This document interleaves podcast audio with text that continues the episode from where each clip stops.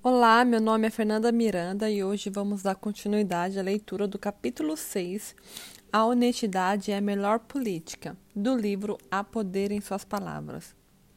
Herodes Antipas governou a Galiléia desde quando Jesus era um garotinho até o ano 39 depois de Cristo, e foi o pior das criaturas ele herdou a maldade de seu pai, Herodes o Grande, que mandou matar todos os meninos judeus abaixo de dois anos de idade quando ouviu dizer que Jesus havia nascido.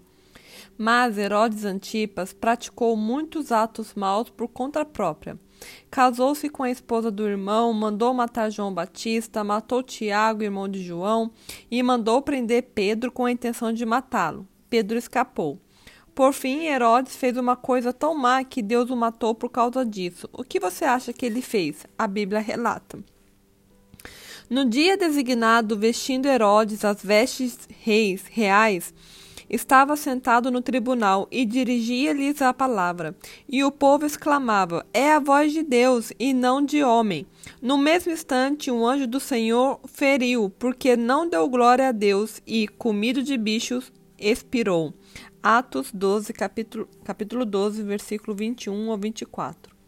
Se você deseja andar com Deus e aprender a curar os enfermos, limpar os leprosos, ressuscitar os mortos, expulsar demônios, então há um princípio vital de vital importância que deve ocupar sua mente. Você não pode esquecer de dar glória a Deus. Toda boa dádiva, dádiva e todo dom perfeito é lá do alto, descendendo do Pai das luzes. Se você tem um poderoso dom de curar, se ocupa a posição de grande autoridade, é apenas porque Deus lhe concedeu o dom. Ele o tocou onde você está. A Bíblia ensina que não há autoridade que não venha de Deus. As autoridades que foram ordenadas por Deus, as autoridades que há foram ordenadas por Deus. Romanos 13, 1. Tudo que você possui é porque Deus lhe deu. Herodes Antipas não foi o único rei da Bíblia que se esqueceu de onde vinha o seu poder. Nabucodonosor foi outro. No livro de Daniel temos o registro da história de Nabucodonosor como testemunho a todos os povos, nações e línguas que habitam na terra. Nabucodonosor nos conta. Ao cabo de doze meses passeando o rei sobre o palácio real de Babilônia, disse: Não é esta a grande Babilônia que eu edifiquei para a casa real, com força do meu poder e para a glória de minha majestade?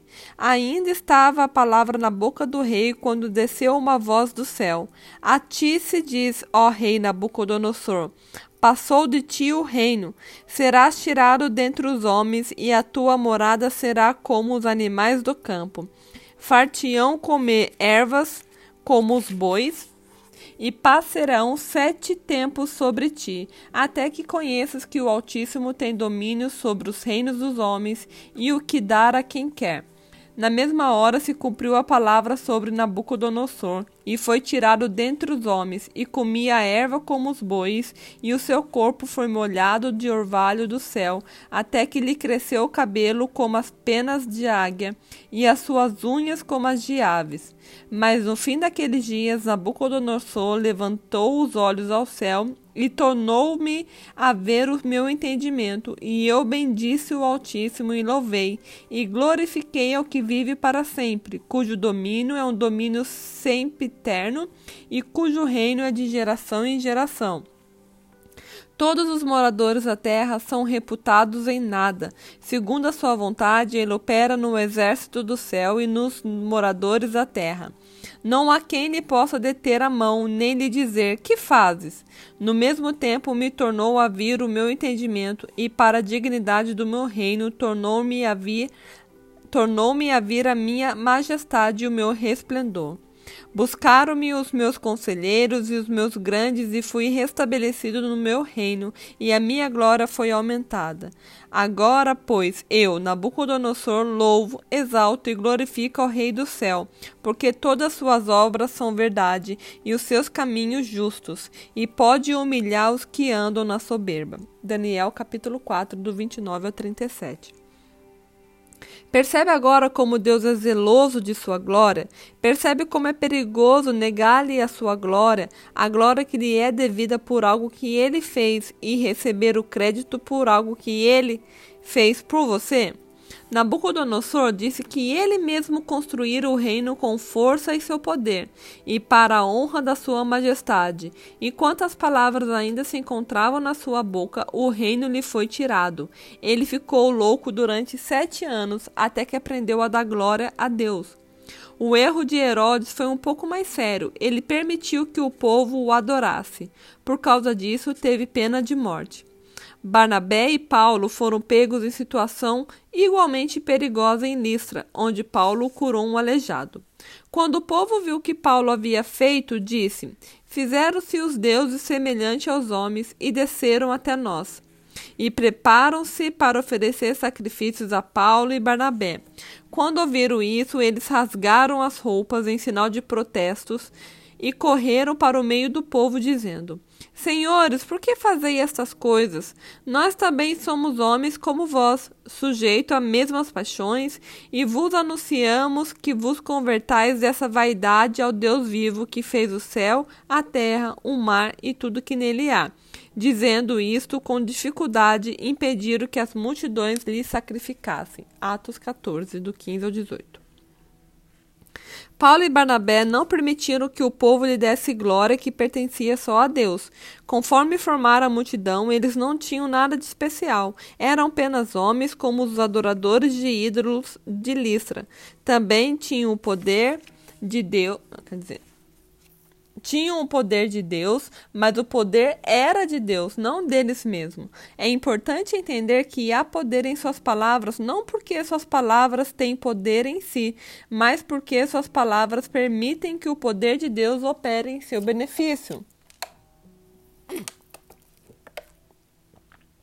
Se suas palavras tivessem poder próprio, e algo acontecesse porque você disse que aconteceria, isso seria o poder da mente sobre o assunto.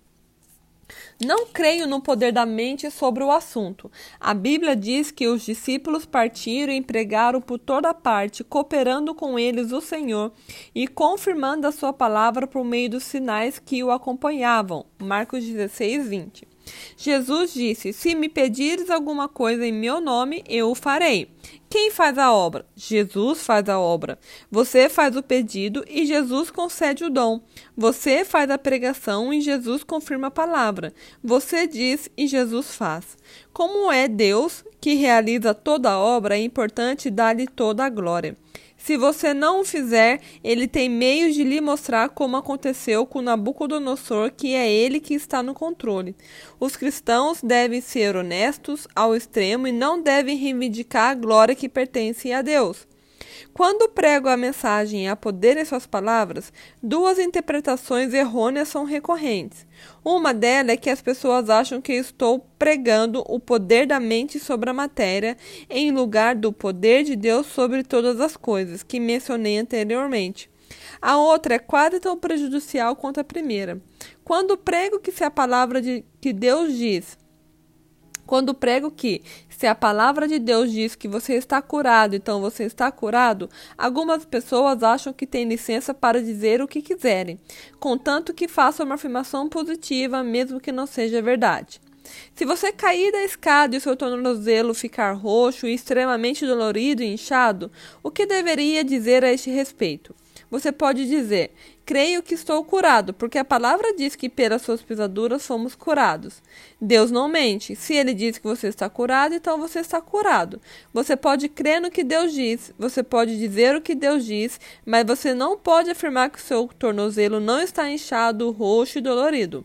O Espírito Santo é o Espírito da verdade. Jesus disse: Mas vem a hora e já chegou em que os verdadeiros adoradores adorarão o Pai em espírito e em verdade, pois o Pai procura os tais que assim o adorem. João 4:23.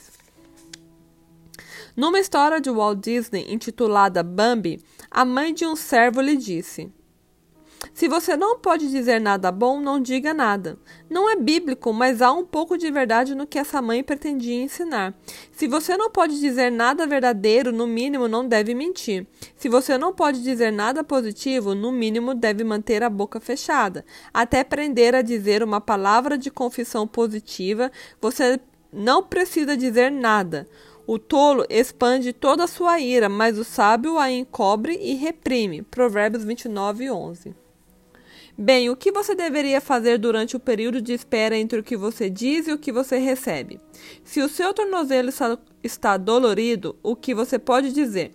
Estou curado porque a palavra de Deus diz que eu estou curado. Ou você pode dizer: Meu tornozelo está dolorido, mas creio que estou curado porque a palavra de Deus diz que eu estou curada e a palavra de Deus não mente. Ou ainda: Não vou levar em conta o que eu estou sentindo, mas o que a palavra diz a respeito disso e a palavra de Deus diz que eu estou curada. É lógico que não se pode dizer que o tornozelo não dói quando está doendo. Assim, se não se pode afirmar que ele não está doendo, não há por que falar qualquer outra coisa. Além do que, a palavra de Deus diz que está curado, a não ser que alguém insista em saber como estamos nos sentindo. No sentindo, Deus não quer que mintamos a respeito de coisa alguma, seja quais forem os motivos, pois a palavra do Senhor é reta e verdadeira, todas suas obras são fiéis. Salmos 33, 4. O que Deus diz?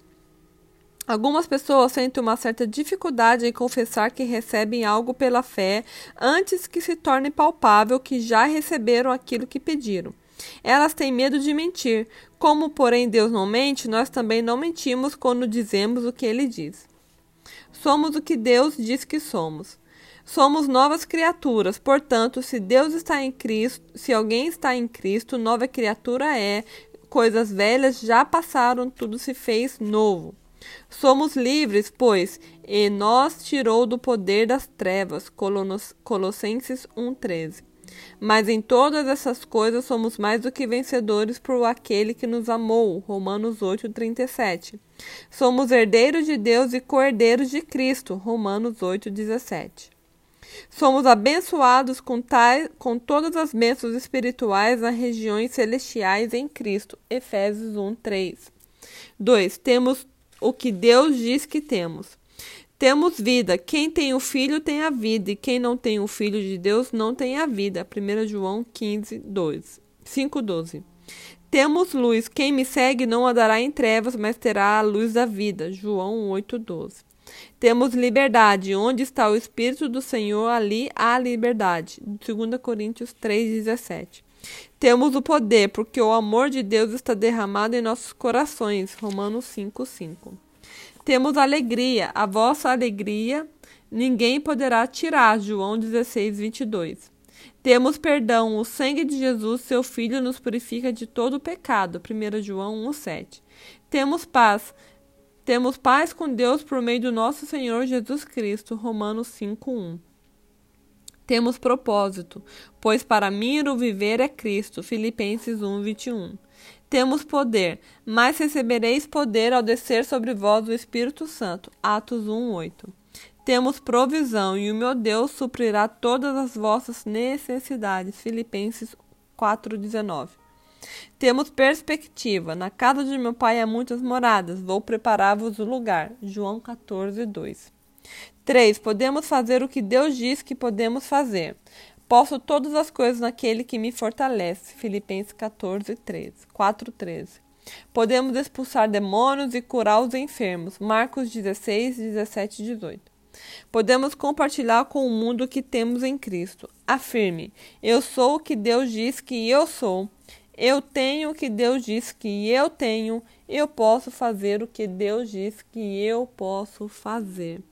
Amém. Se você foi abençoado com essa leitura, encaminhe para seus amigos, irmãos, colegas de trabalho, seus familiares, para que eles também possam ser cheios. Obrigada.